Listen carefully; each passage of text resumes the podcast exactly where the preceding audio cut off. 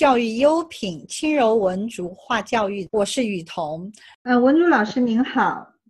哎，你好，雨桐。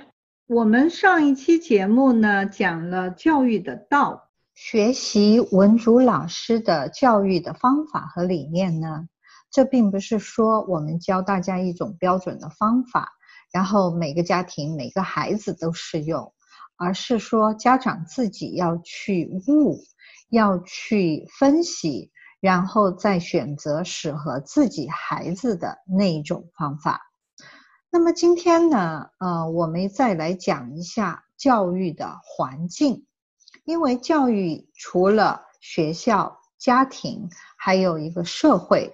那这三个不同的这种教育的环境，它们之间的关系是什么呢？那今天我们就来请文珠老师分享一下。啊，好的，谢谢你，雨桐。环境呢，可以说是，特别是教育的环境哈，它其实是由三方面组成的，是由家庭啊、学校和社会这三个部分组成的。呃，记得有一次啊，我是在上海的听一位教育专家的他的分享，他说呢，家庭教育占孩子教育的呢，大概是百分之八十以上。说实话哈，当时我听了他的话之后呢，尽管呢有几分吃惊，但是呢也并不感到意外。虽然呢我没有想到家庭教育呢占如此之大的比重，但是我知道家庭教育对一个人的成长发展和他未来的生活质量呢，它的作用呢可以说是远远大于学校。在这里呢，我还想首先呢再插一点，就是说呢，你要给孩子提供一个好的成长环境，首先呢他要有。良好的土壤，这个土壤是什么呢？就是有爱充满的家庭呢，它是幸福的家庭；幸福的家庭呢，它是培养孩子的最佳的土壤。但是呢，就像在前面第一、第二讲我谈到的，这个爱是什么呢？是建立在平等、尊重和理解基础上的爱，而不是说哈，我的这个爱是建立在什么实现父母的理想和愿望。或者是弥补他未尽事业理想的这个遗遗憾的这个基础上的爱，不是的，是建立在平等、尊重、理解这个基础上的爱。同时呢，大家一定要明白一点，家庭呢是组成社会的细胞。当每一个家庭都充满爱的时候，这个社会自然会充满爱。学校呢，它也会充满爱，老师呢也就会富有爱心了，他也就知道用心保护孩子的自尊心。培养孩子的自信心，以及呢，激发孩子的学习热情和他的能力，使他的潜力呢得到最大程度的发挥，他就会能够认识到，他认识到它的重要性，从而呢，他也会自觉的去这么做。而且呢，我一再在书里也好，在讲座里也好，我在强调，就是家庭教育理念的更新和改进啊，它可以推动社会文明的进步，进而呢，促进学校教育的改良。其实这一点呢，并不难。如果家长普遍具有呢健康教育理念，有健康的价值观，在这个大环境推动下，老师自然会有所提高和改进。我以前也是一致的认为，教育是学校的事儿，跟家长没有什么太多的关系的。但是应该是这样子来讲，我们应该要把教育再细分、再定义一下，就是。教育包括了很多方面的，学校教育应该是教知识的地方，就是说学学生去学校去学习知识。我们家长在说教育是学校的事儿的时候，这就是对这个教育没有一个完整性的理解。我我是这样认为的，所以我们是不是先讲一下教育包含了哪些内容？雨桐提出来的呢，非常的重要。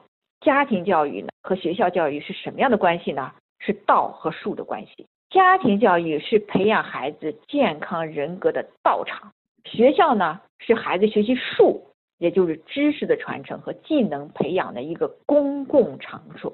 他们两者什么关系呢？是相辅相成的关系。好的家庭教育呢，会促进学校啊实现它的教育目标。这点我在二零一八年回国，在珠海就是。北大附中，当时这个老师呢，就是跟我讲，他说很多家长，我们花了这么多钱来送孩子去上学，他认为呢，孩子一切的问题都是学校没有做好，他寄予学孩子的一切的希望都是应该学校来帮他实现。这个是本末倒置的。但是，当你的孩子他拥有这些健康的人格的时候呢，就能够促进孩子在学校取得好成绩。所以呢，两者是相辅相成的关系。比如说，我给大家举个例子吧，大家就明白了啊。记得有一个家长跟我说哈，他说文忠老师啊，他说我女儿呢上这个小学之后啊，就是特别的不开心啊。我就问他为什么呀？他说有一个小朋友就跟他说我不给你玩了，让他郁闷了好几天。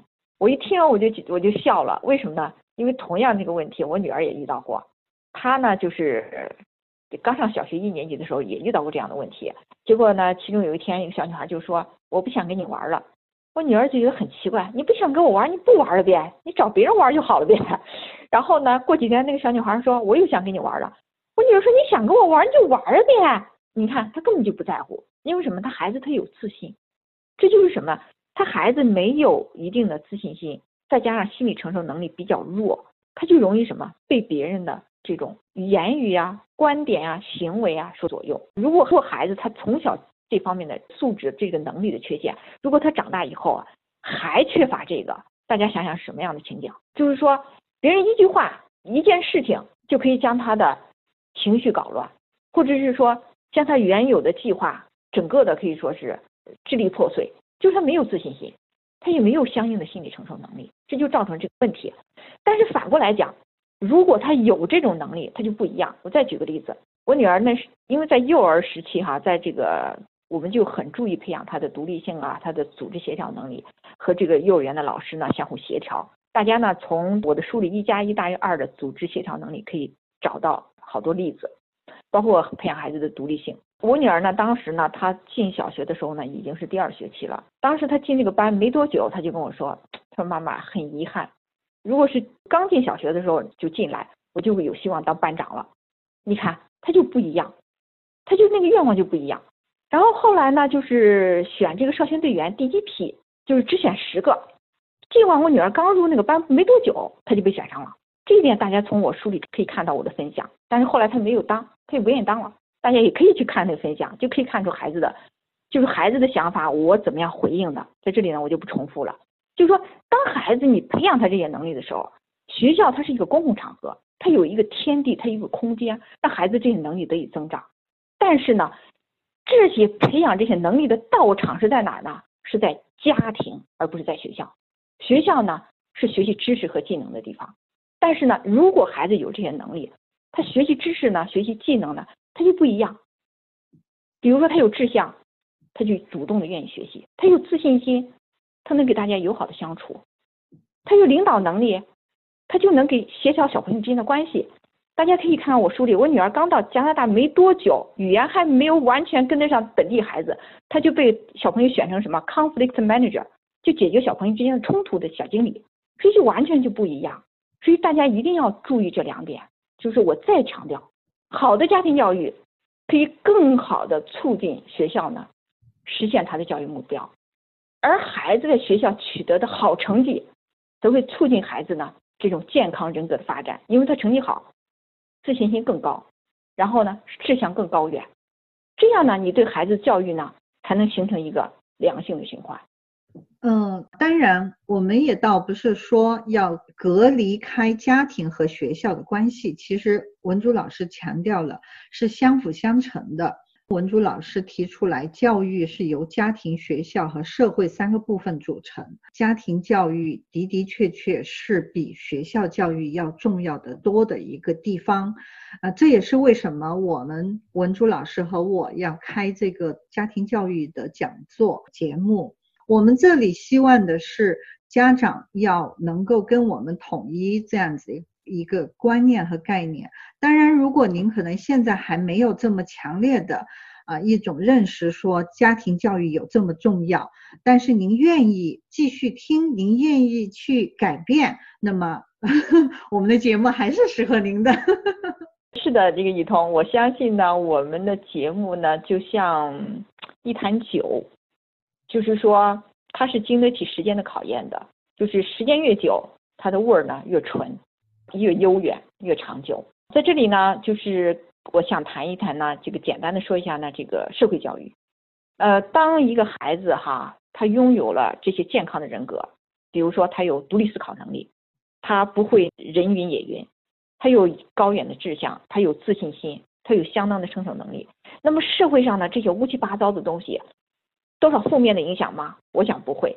比如说举个简单的例子，就像这个很多孩子玩游戏机没有限制一样的，很多家长呢就为了这个限制孩子这个用电脑、用手机哈。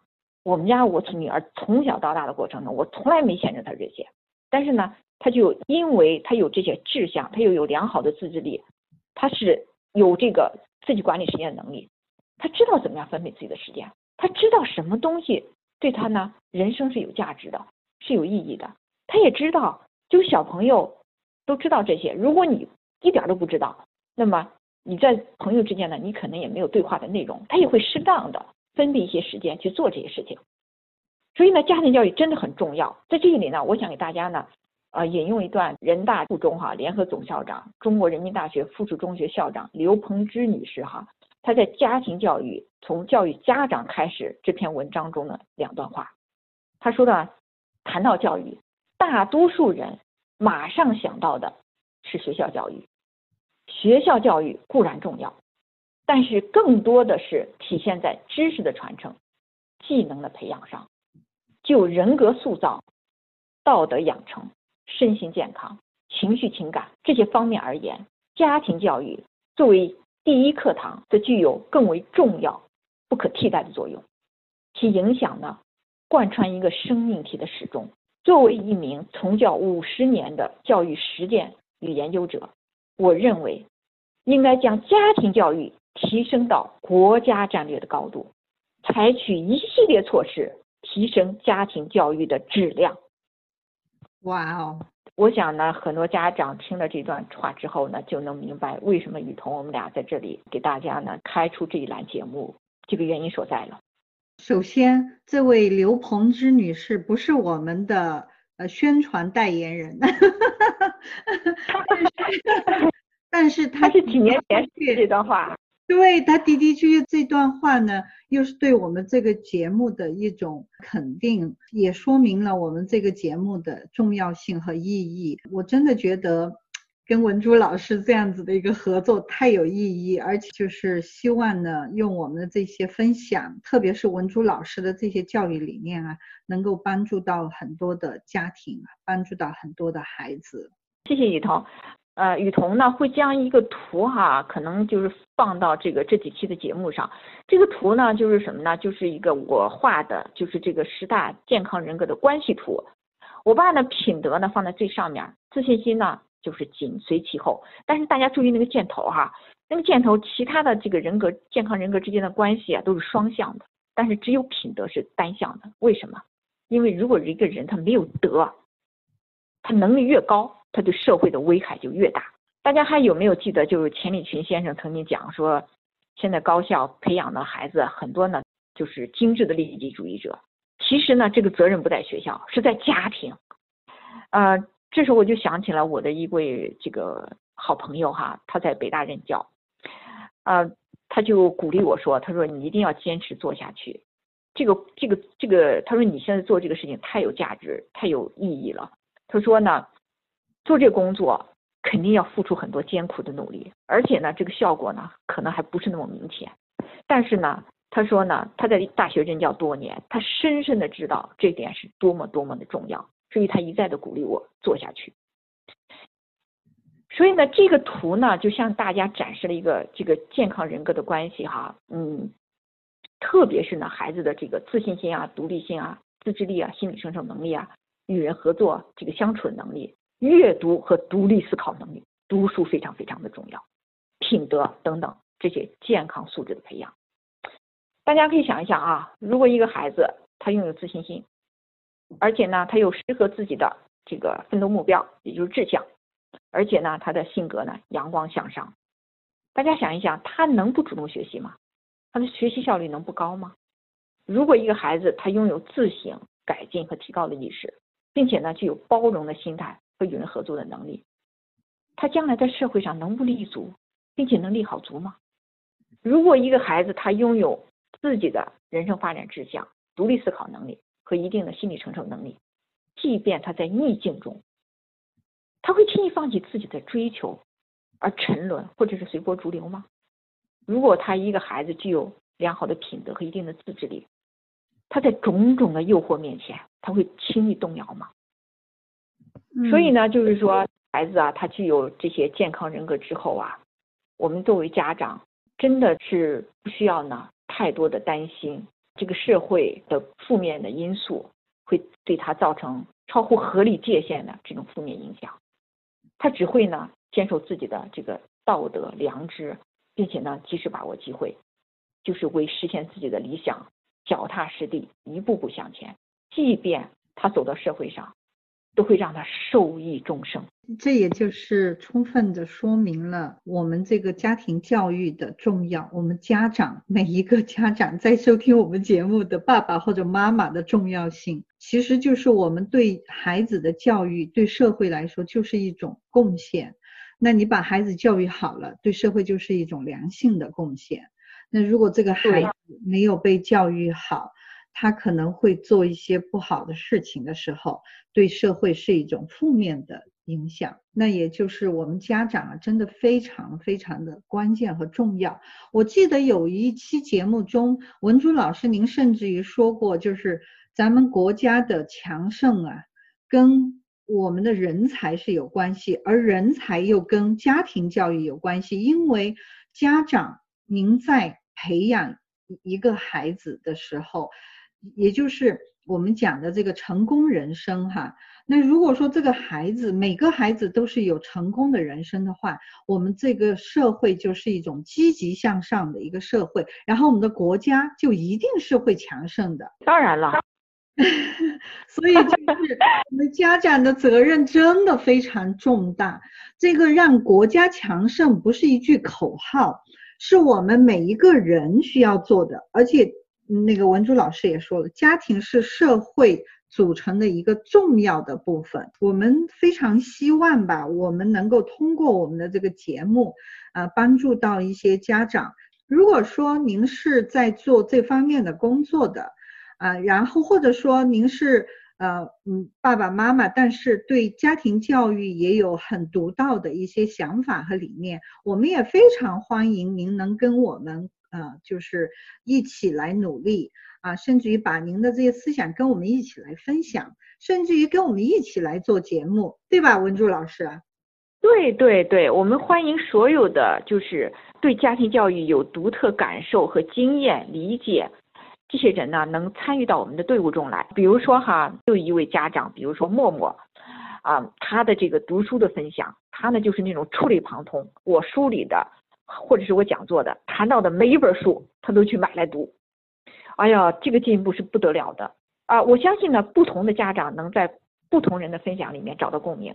那么同时呢，我也希望呢，你们呢参与到我们的这种访谈中来。比如说，嗯，在某一期节目的时候，我们可以一起做啊，我们可以和雨桐啊一起做。这样子的话呢，也增加我们这个节目的多元性，听到呢不同的声音，然后呢给更多的不同的家长。不同的孩子提供呢更有针对性的方法。对对，呃，还有一个文珠老师在前面讲到呃学校家庭这个关系的时候，就是讲到家长和老师的关系的时候，因为文珠老师的话说，老师也是人哈，我想说老师也是一个家长，他也有孩子。如果说我们每一个家长，包括老师在内，都有这样一个健康的教育理念、教育的方法的时候，那么我们整个社会其实就不再需要，比如说改革教育体制啊，改革什么东西了，而是因为我们每个人都推动了体制，推动了这个社会的发展了，所以应该说从我们自己做起。逐渐的就会建立一种良性的一种环境，这个环境就是我们这个社会的环境，也就是今天我们讲这期节目的一个意义，就是我们希望呢大家能够明白，教育的环境是一个什么样的环境，它其实就是我们每一个家庭每一个家长。啊，对，雨桐说的非常对，就是就是我的读者里面哈，包括我的微信群里面有些老师，呃，比如说有的老师就跟我分享，他说呢，他当他读到就是培养孩子这个自信心、充满爱的这个学校啊，这个孩子的成长环境的时候，他说他就哭了，他就没有意识到，就是说公布每个孩子学习成绩，对那些学习差的孩子是一个。自信心的一个打击，自尊心的伤害，这是一位老师给我的给我的反馈。还有一位这个实验小学的校长给我一个反馈是什么？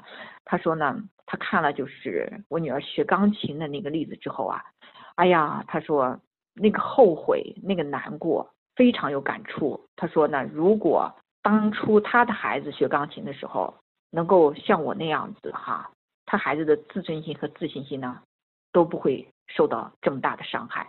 嗯，所以呢，嗯，大家呢不要想着社会做贡献是一个多么大的伟业，是一般人不能实现的事情啊，一般人是不要想的事情。其实不是，你把你的孩子培养好，你把你的家庭运作好，那么你就是社会做贡献，因为家庭是组成社会的细胞。如果你再有精力，你就帮助你的这个大家庭的成员，就是你家族的成员。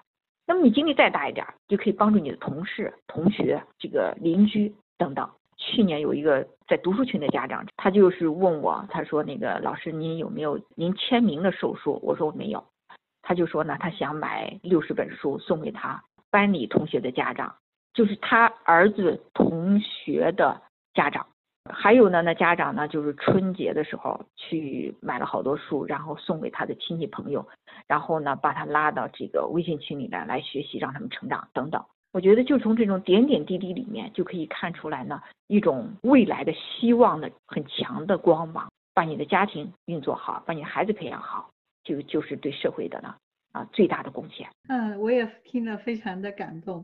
嗯，那行，今天的节目就先到这里。不过文竹老师，我想跟您有个约，就是我想建议，就是下期节目我们讲一下家庭的幸福对一个孩子一生的影响。好的，这个非常的重要。那行，谢谢大家的收听，也谢谢文竹老师的分享。